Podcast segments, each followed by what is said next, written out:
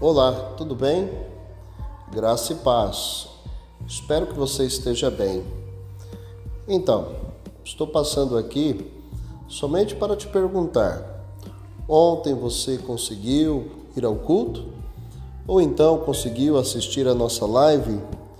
Lembrando que ontem foi o nosso culto Palavra e Vida. A temática, olha, importantíssimo. Realmente nós precisamos superar todas as inseguranças e medos. Então, se você não pôde assistir a mensagem, não pôde ir ao culto, por gentileza, acesse lá o link da página da igreja. Melhor, vou colocar aqui para você, logo abaixo.